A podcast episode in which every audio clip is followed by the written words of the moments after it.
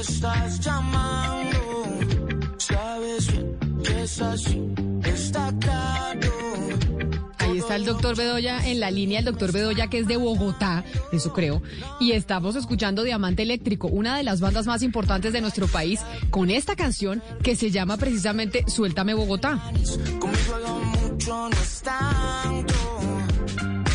En tus entrañas nací, dejaste tu cicatriz en mí. Conmigo lo poco es demasiado. Suéltame.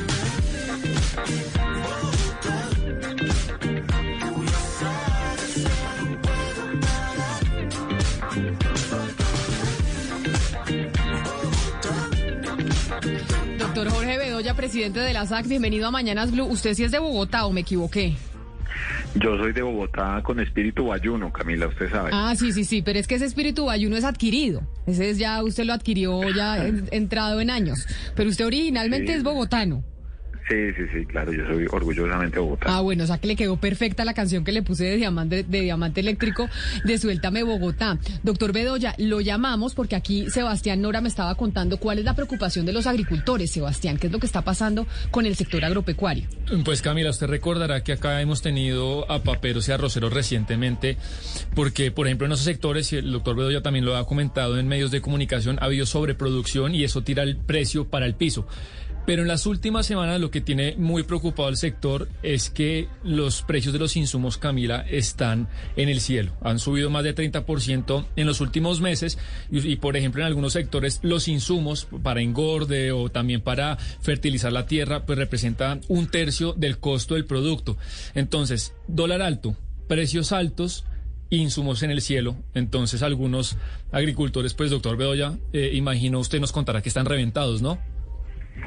Sí, Sebastián, Camila, mire, la, la situación obviamente es muy preocupante porque, como usted bien lo está diciendo, venimos de un año donde, a pesar que el sector agropecuario sacó la cara por el crecimiento, 2.8%, fue también sustentado en muchas de las pérdidas que vivieron los productores porque el consumo de los hogares se cayó. O sea, nosotros vimos cómo a partir del mes de abril, cuando vino el encierro, pues francamente lo que hubo fue destrucción de empleo y la razón de ser de los productores de alimento son los consumidores y el consumo se cayó. Entonces, pérdidas acumuladas en el año 2020 para la gran mayoría de sectores y una dinámica también muy ligada a los precios de los commodities. ¿Qué significa esto? Que por las consideraciones de la economía mundial ha venido subiendo el precio de la urea, ha venido subiendo el precio del fosfato, que son insumos que se utilizan para los fertilizantes, que son insumos críticos para nuestros productores agrícolas, como también lo son las semillas. Simplemente para sus oyentes, eh, un productor de arroz, un productor de papa, un productor de café, un productor de tomate,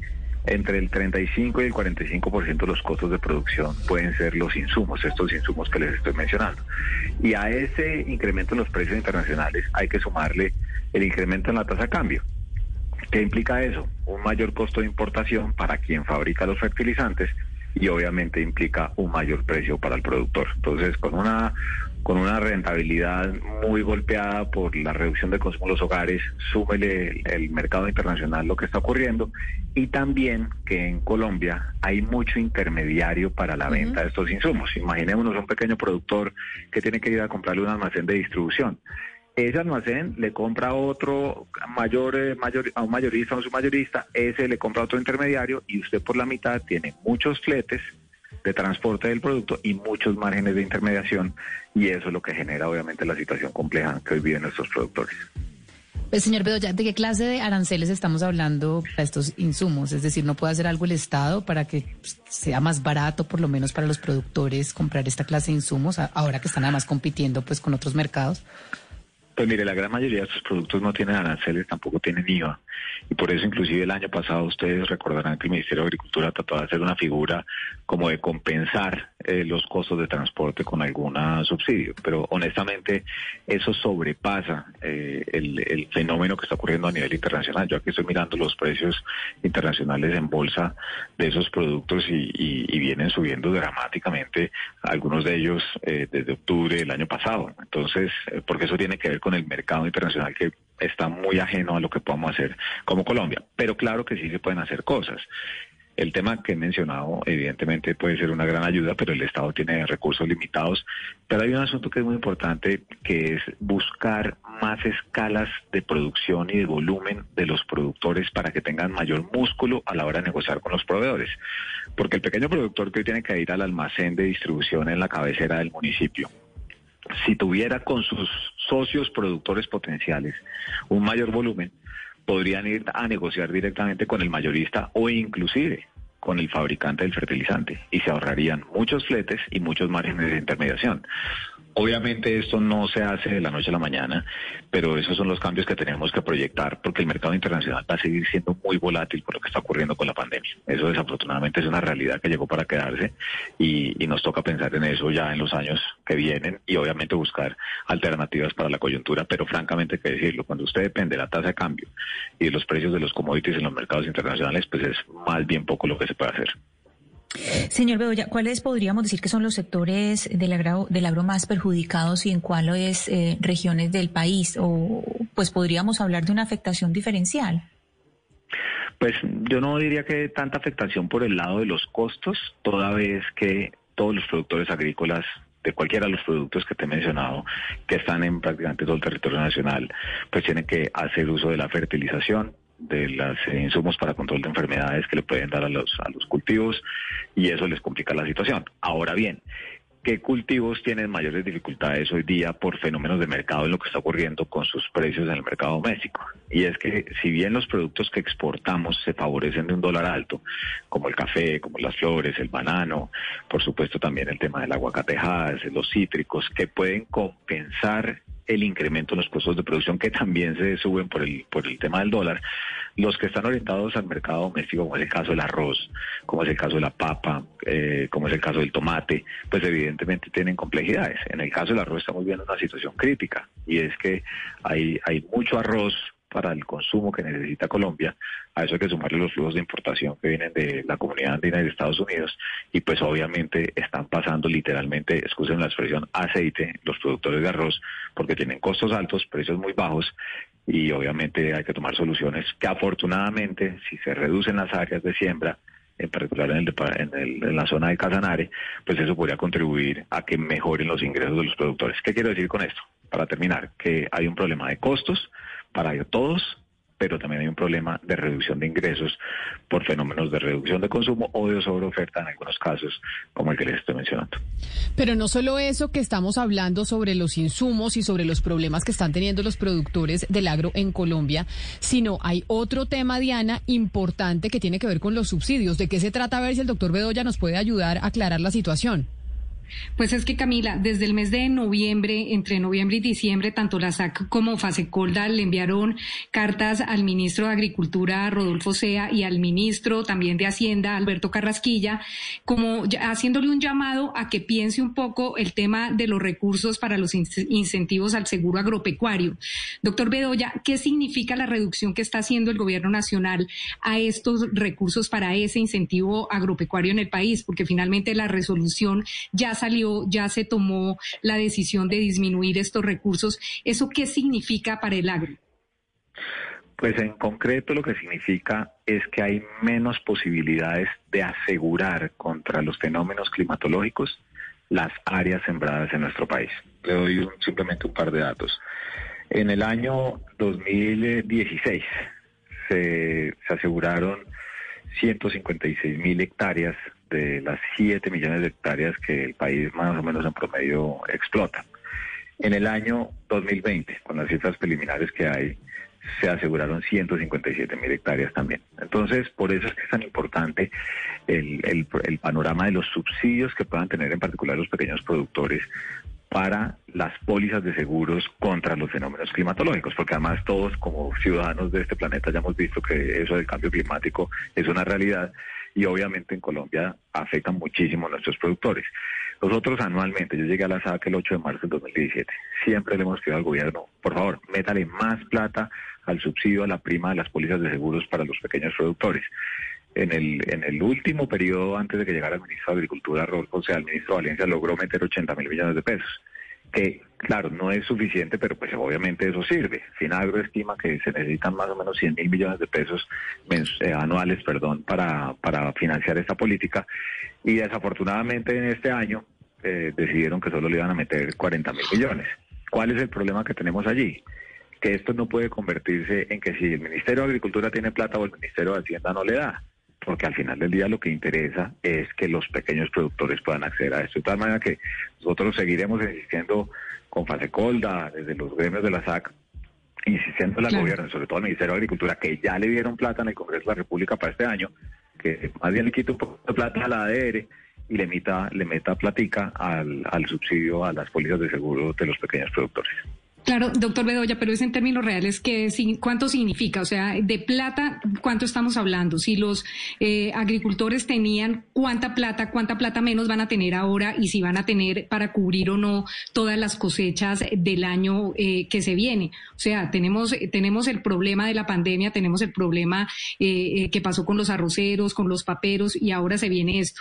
Entonces, en términos reales y en términos de plata, ¿de cuánto estamos hablando que se le disminuye a los, a los eh, campesinos eh, para que puedan acceder a estos, a estos seguros agropecuarios?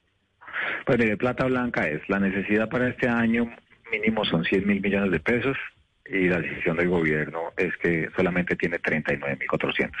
¿Qué ocurre normalmente? Y eso también hay que decirlo con claridad que se empieza a buscar más plata y seguramente hacia mitad del año se puede llegar a adicionar para que se completen los 100 mil. Pero ese qué problema tiene? Entonces las compañías de seguros no salen a vender los seguros porque obviamente no tienen la certeza de si va a existir o no la plata complementaria. Entonces, este es un, un, trajín desafortunado que ocurre todos los años y por, lo, por eso es que nosotros siempre decimos, hombre, convierta alguna política de Estado, asegure al primero de enero de cada año que usted tiene 100 mil millones de pesos mínimos para las pólizas de seguros contra los fenómenos climatológicos. Pero, ¿qué estamos en este escenario? Bueno, hay 39.400. El ministro le dirá, hombre, es que no tengo más plata. Bueno, búsquela. Y si no, Hacienda le va, acuérdense de mí, si volvemos a hablar en junio, Hacienda seguramente va a tener que decirle, listo, entonces yo le doy el restante para completar los 100.000 o llegar a, llegar a los 80.000. Esa es la historia y eso es lo que no debería ocurrir. Ha ocurrido todos los años, afortunadamente se logra conseguir, pero en esto como en todo en la vida, qué bueno tener, tener señales claras desde el principio del año, porque es que además las cosechas no paran y el productor no se puede dar el lujo de quedar esperando a ver si existe el apoyo del gobierno, en particular los pequeños, para asegurar sus cultivos, que como le dijo Camila al principio, son de las personas que nos dan y nos garantizan la seguridad alimentaria a todos los colombianos. Señor Bedoya, el otro día una persona me decía que le costaba más trasladar una tonelada de mango desde su finca en Antioquia al puerto de Turbo, Cartagena, que enviarla a Europa o Estados Unidos. O Estados Unidos, ella es exportadora de mango.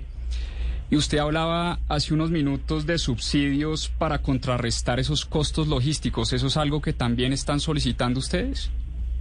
Pues mire, lo que nosotros hemos solicitado, y, tal vez en, en, algún programa que Camila muy gentilmente me invitó, hablamos de eso, es el tema de las vías terciarias. Es que eh, les doy una cifra que, tristemente no ha cambiado mucho. Colombia tiene 40 millones de hectáreas de frontera agrícola, de las cuales se utilizan 7 millones de hectáreas.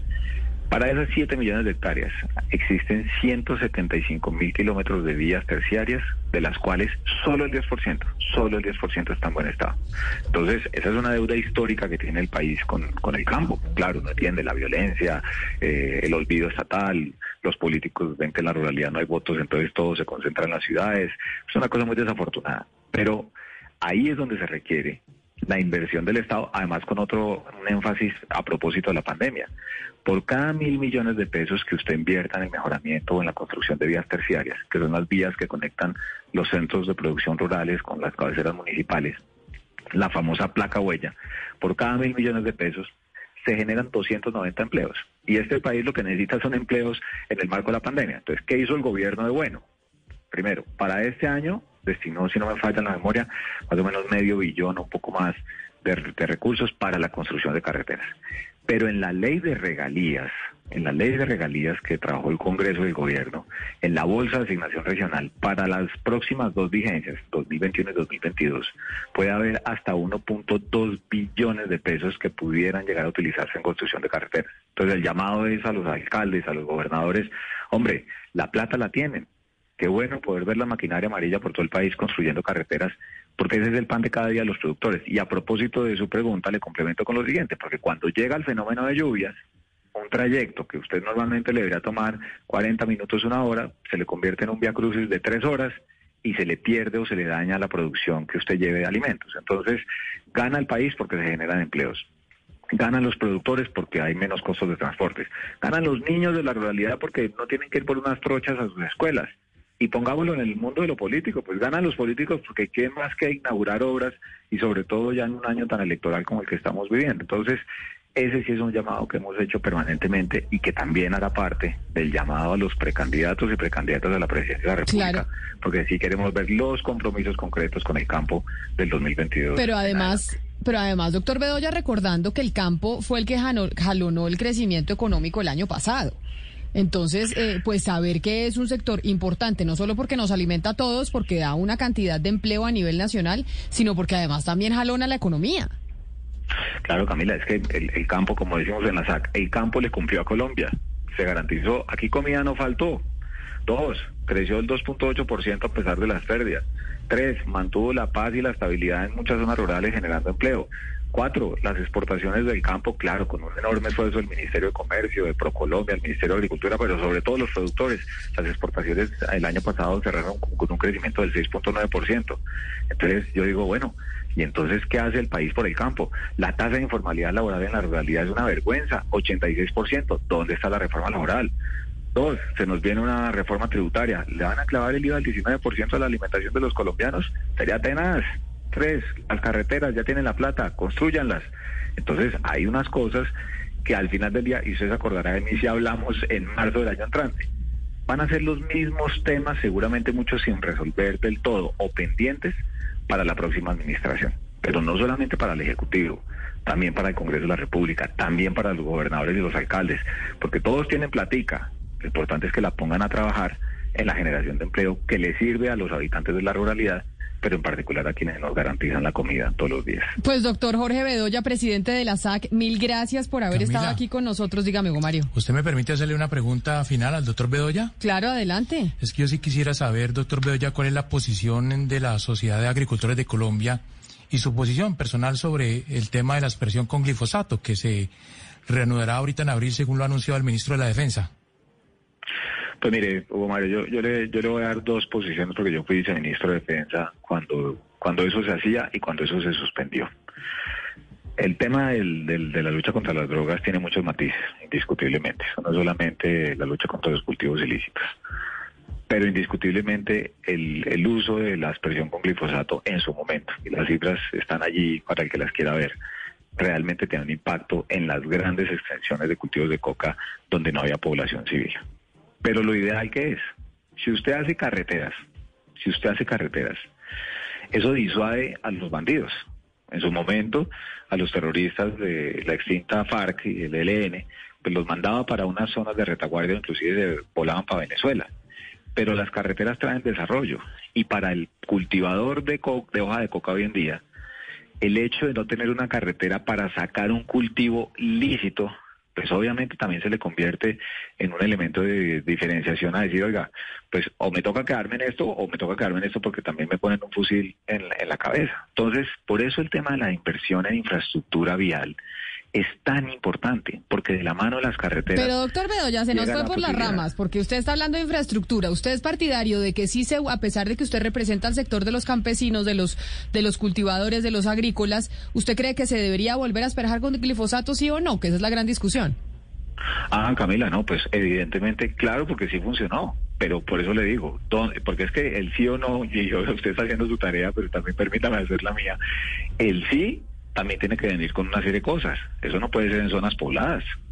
Eso tiene que ser con una altura, por dicho, esos protocolos existen, porque evidentemente hay que minimizar todos esos riesgos.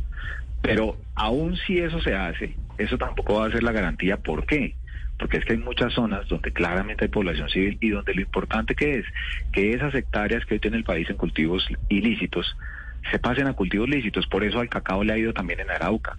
Por eso en Antioquia han hecho también el esfuerzo con el café. Fíjese que el embajador Whitaker en su momento, el, ex embajador de Estados Unidos que hacía en Antioquia, era un programa de Antioquia sin coca, a que le invertían la plata del USAID.